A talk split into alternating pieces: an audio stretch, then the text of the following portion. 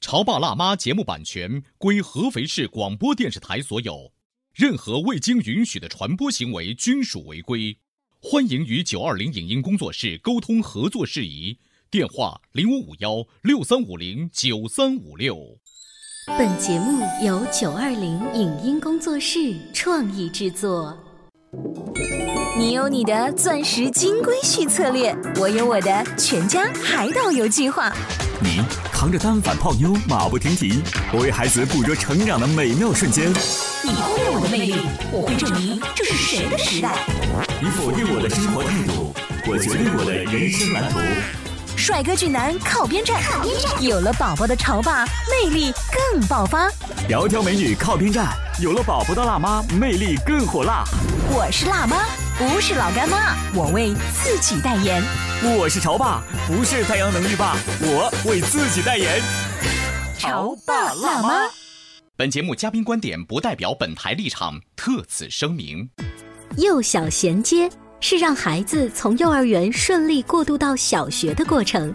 除了相应的入学知识准备以外，家长更应该关注哪三个方面？幼小衔接就是要多上兴趣班，这种想法是对是错？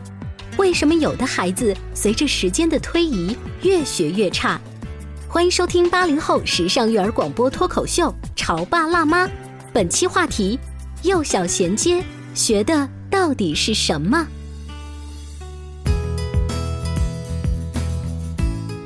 欢迎收听八零后时尚育儿广播脱口秀《潮爸辣妈》，大家好，我是灵儿，我是小欧。今天直播间为大家请来了小雪的妈妈，欢迎大家好。还有呢，我们儿童心理学方面以及教育方面的专家，中国科学技术大学终身学习实验室的齐陶宇老师，欢迎，欢迎欢迎二位哈。齐老师在这个礼拜天的时候，就要给我们潮爸辣妈的节目粉丝啊，尤其是那一些马上要带着孩子上小学的家长，来一场幼小衔接的讲座。对，这个讲座呢是公益的、免费的，送给我们潮爸辣妈所有的听众。对，那我们今天呢也是在节目当中请这个齐老师给我们来一个预热。嗯，你说幼小衔接重要性，现在哪个家长不知道啊？你出去给就是家长们上课的时候，还有家长说。我不觉得这个很重要啊，上一年级还是以玩为主。对于很多刚刚从幼儿园到小学的家长，嗯，到了一年级的时候还没有很。重的这个压力，觉得孩子上学了，然后而且呢，孩子的读书成绩也没有给他更多的压力。他认为可能在刚上小学的时候，有的孩子表现还不错，嗯嗯，也考试成绩也还不错，一百分也是很多的。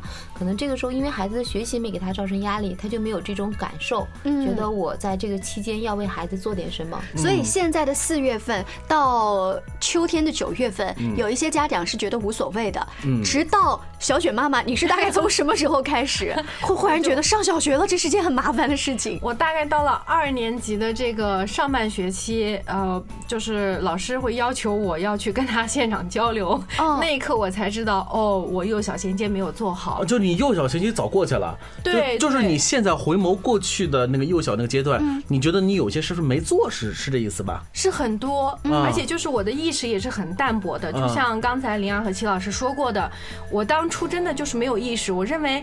呃，小学嘛，不用那么紧张，初中再抓吧。嗯，因为我自己跟我呃爱人他这个，我们两个人，你俩都是高知啊，尤其是你老公是高高知是吧？啊，对，他跟我说，我说你看我们怎么上大班了，数到一百都比较困难。然后他就告诉我说，你知道吗？我上一年级我还不会数到二十多。你看我现在还是教授呢，一点都不怕，对不对？我们介绍一下，这个小雪的爸爸现在是搞科研的，嗯，就算是高知，所以在他们家庭教育当中。你们作为父母就会觉得孩子让他们轻松一些，呃，尤其一年级玩一些，其实是可以的。齐老师，你觉得他这个不对吗？难道这个理念？其实从教育的观点来说，我认为这没有对和错之分。嗯，其实我们在这个时期不是要求孩子说我就要考到满分，不盯着孩子成绩，我觉得是正确的。嗯，但是。你要培养孩子的这个长期的学习习惯和能力是重要的，嗯，因为从上小学开始，呃，从人生的轨迹来说，它首先是一个非常重要的学习期就到了。那么这十年是学习的黄金十年。嗯，我们成年了都知道，虽然我们一辈子都在学，但是这十年的好坏，其实为我们未来还是奠定了很重要的人生基础的，对吧？嗯，因为很多人到了没读书，可能有些听众朋友当时可能没好好读书的时候，现在会后悔。嗯，想当年我要怎么怎么读就好了。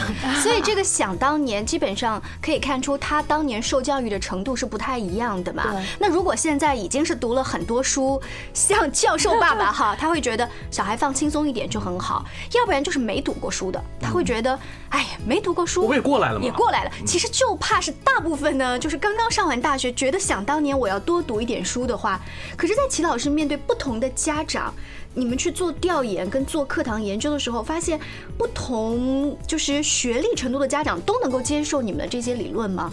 嗯，其实没有问题。我那天还在跟我们同事在说，我那天打出租车啊，哎，正好跟我一个同事在打电话，嗯，我就随口聊到了我们现在在做的一些工作，嗯啊，电话挂掉后，那个司机就问我，司机就说，哎，你是做什么的？嗯，我就跟他说，我说我是做儿童教育研究的啊。他说你们研究什么呢？我就跟他说，我说研究儿童的。对，我跟他说我们研究什么呢？我们研究孩子的这个。未来这个学习的这个终身能力的，嗯，就是说，呃，孩子为什么你上学以后的孩子成绩好，成绩差？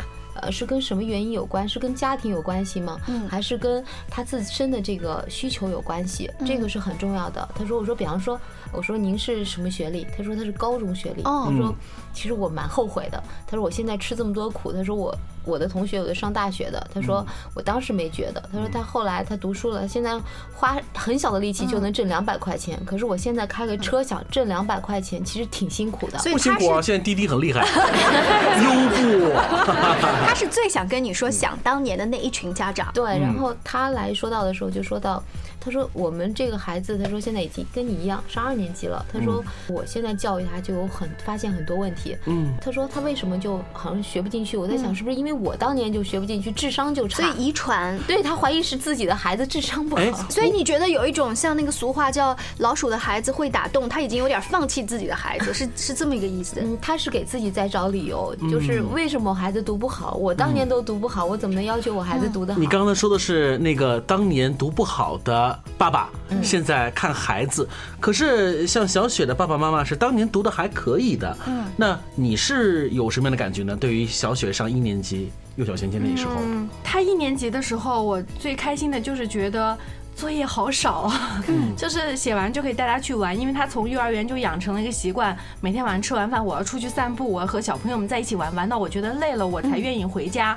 但是上小学就不一样了，第二天早晨是不能迟到的，早饭要在家里吃，而不是到幼儿园去吃。小学是没有早饭提供的，所以整个时间就一下就拉的比较早，晚上睡觉就要比较早。那作业写完了，出去玩的时间也会比较少，所以他就会比较这个起来的比较困难。所以这个过渡期我们。有很长一段时间，生活习惯的过渡，对对，就是生活习惯过渡，还有学习的方法上过渡。我觉得有一个嗯挺好玩的事情，就是我语文偏好一些，他的爸爸是数学偏好一些，那多好啊，完美啊，文武双全这是 啊。结果呢，事实相反，他爸爸总是盯着我说你要把他拼音辅导一下，嗯，我就说。不要学，我从小就是看一眼就会了的那种。这这这随我啊，对吧？对，然后对，后来他爸爸就我就说我很担心他的数学，因为我数学不好。然后他爸爸说没关系，这随我啊，遗传。对，他就说我上小学一年级的时候，我连二十都不会数呢。你看我现在数学不也挺好吗？所以你们两个人这个一交流之后，发现语文我们也不用盯了，数学也不用盯了。对，你俩是双补丁。是啊。所以后来到二年级的时候。当时那个班级也比较特殊，一下换了三四个语文老师，就是班主任换了三四个。嗯，然后到二年级的时候才稳定下来一个老师，然后这个时候老师就找到我，告诉我说，啊，你的这个拼音很多东西呢，他可能掌握的不牢。嗯，呃，基础上面你们可能还需要花很大力气去抓。这个时候我就有一点意识到，哎呀，这一年时间都白过了，要重新抓起来其实挺难的。啊，那像小雪妈妈提到的拼音这个，也是很多一年级的家长很关注的。那就拼音的这个教学方面，是不是也有家长向齐老师咨询的时候，你们会提到一些学习方法？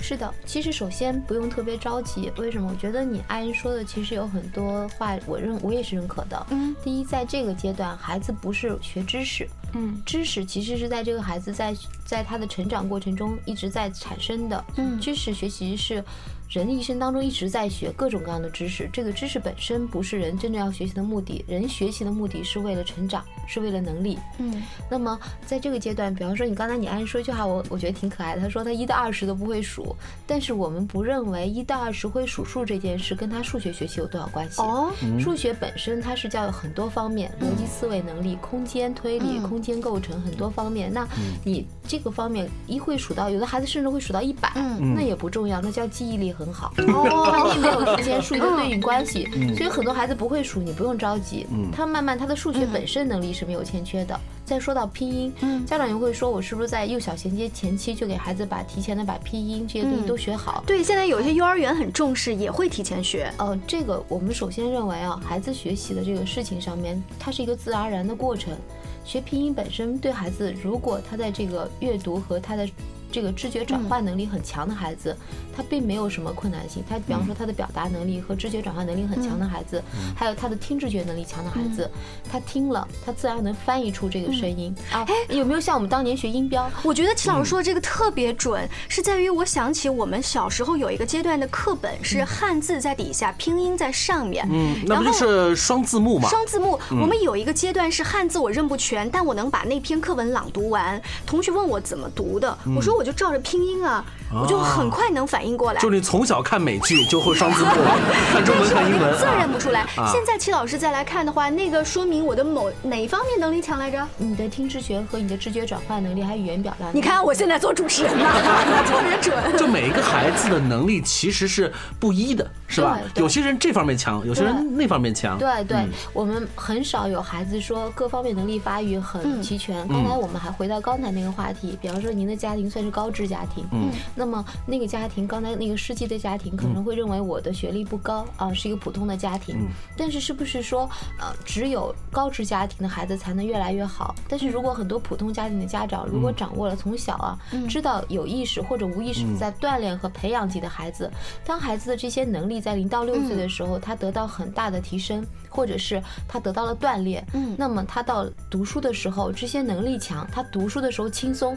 孩子不是天生就去偷懒的，是人的本能，就是说你遇到困难，人都想往后缩。嗯，畏难的哎意识。当孩子那个能力他发育的不行的时候，他去学那个东西就很痛苦。嗯、这个时候我们怎么办呢？但是其实孩子在从六岁到十五岁都仍然是一个发育的关键期。嗯，那么这个时期我们仍然有很多方法帮助孩子来提升这个能力。嗯，还有的时候我们可以发现，当这些能力在这个时期错失的时候，我们观察很多成人，嗯比方说方向感不强。嗯，你长大以后仍然方向感不强，但不是所有女性都是。呃，基本上是在我看来，这个女司机也很可是，这。是嗯这是偏见，但实质上来讲，确实是这样子的。就是说，这些能力一旦错失了以后，会带来未来很多很多的这个影响所。以你的意思是说，有些东西的缺失可能是终身对陪伴的，是吧？终身，但是啊我们成年人好在哪里呢？成年人有经验，嗯他可以善于逃避自己的弱点。嗯孩子不会，孩子在学习中是每个环节都会碰到的。那未来将来他在这个能力上缺失，就会造成这个知识点的缺失。所以你看，直到今天我们刚才聊天的时候，我才发现哦，想当年我拼音这么好，这是跟某方面的能力有关。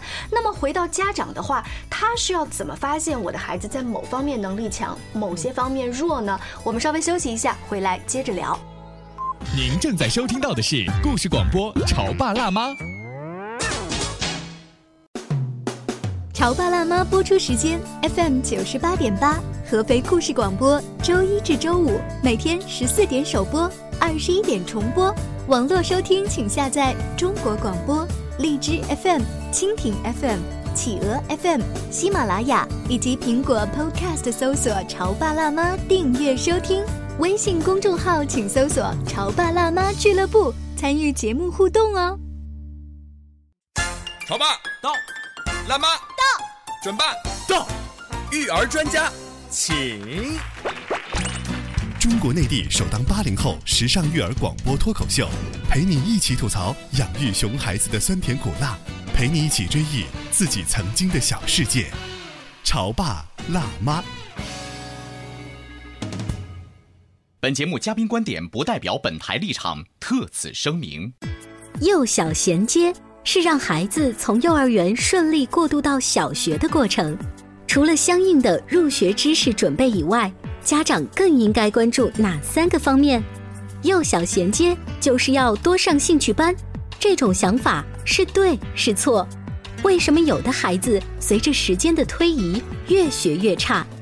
欢迎收听八零后时尚育儿广播脱口秀《潮爸辣妈》，本期话题：幼小衔接学的到底是什么？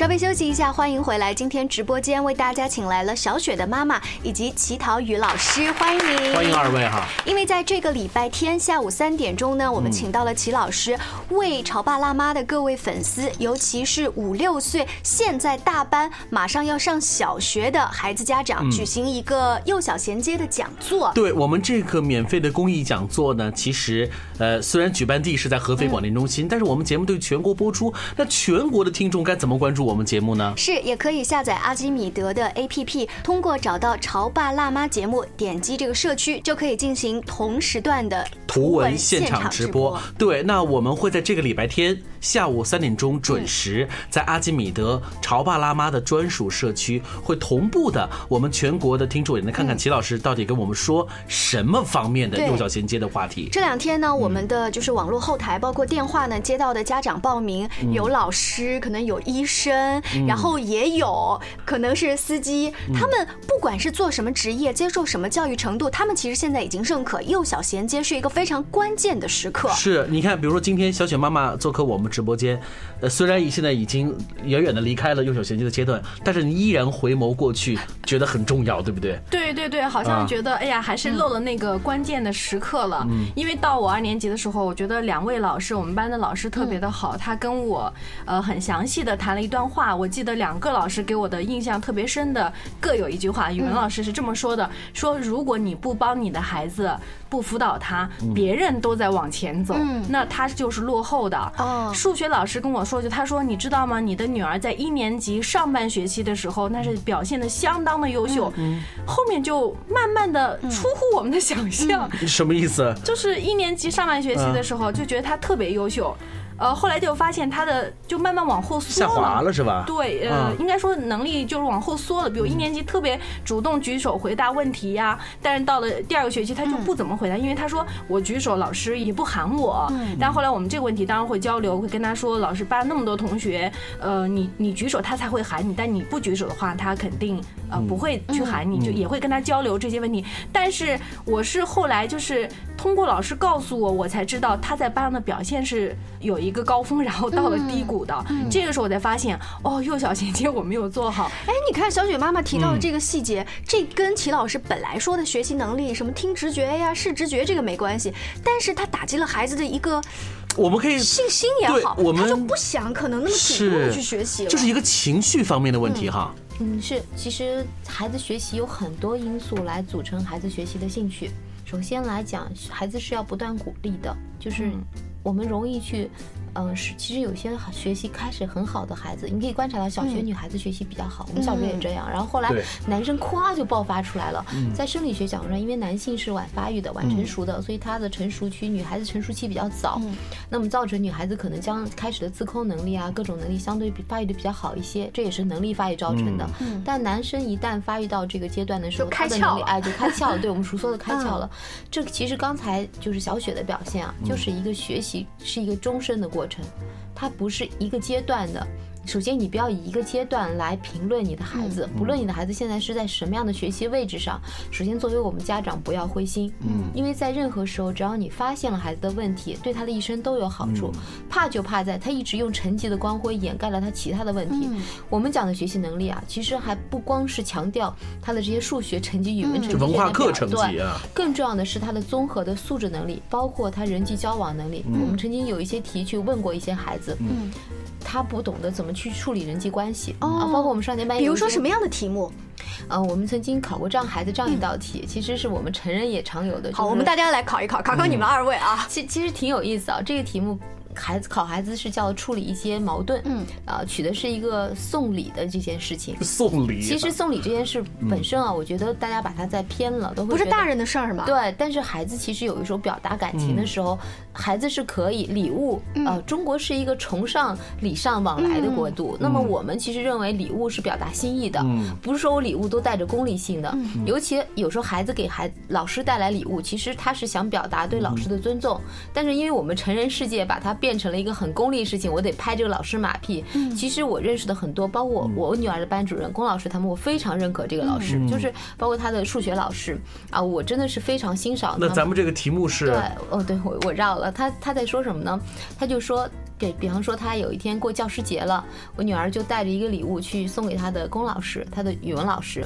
结果在路上的时候，一下遇到了他的数学老师。哦，这时候该怎么办？尴尬了。对，很尴尬，因为他没有带礼物，所以老师也是他喜欢的，但是他就带了语文老师课程刚去了。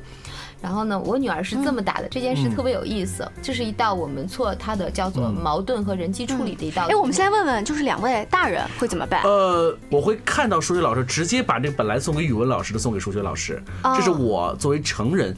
但是我想到我如果三十年前的小孩的时候，我会说。呃，老师好，数学老师，这个你干嘛去啊？我是给语文老师送礼物去 啊，这是给语文，对，这是给语文老师，然后老师再见，送给语文老师去了，这是一种办法。小雪妈妈会怎么回答？我觉得，我当时你刚刚跟我说这个事情的时候，我突然在想，礼物不是应该放在书包里面的吗？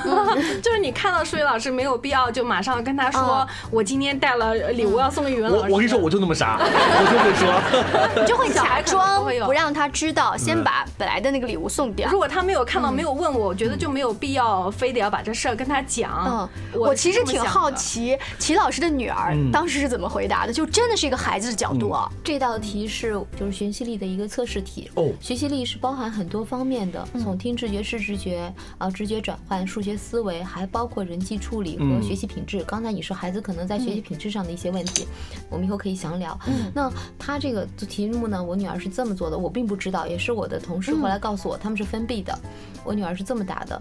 她首先说：“老师，节日好。”然后她告诉老师说：“老师，这是我送给语文老师的礼物。”但是她下句话是这么说的：“她说我以为你上午没有课，我也给你准备了一份礼物，但是得下午送给你。”哟，这都虚伪啊，这孩子。但但是但是实际上来讲，他做的事情我们给他很高的分是，为什么？不是吗？因为首先来讲，第一他没有撒谎，他确实给数学老师会准备两份礼物。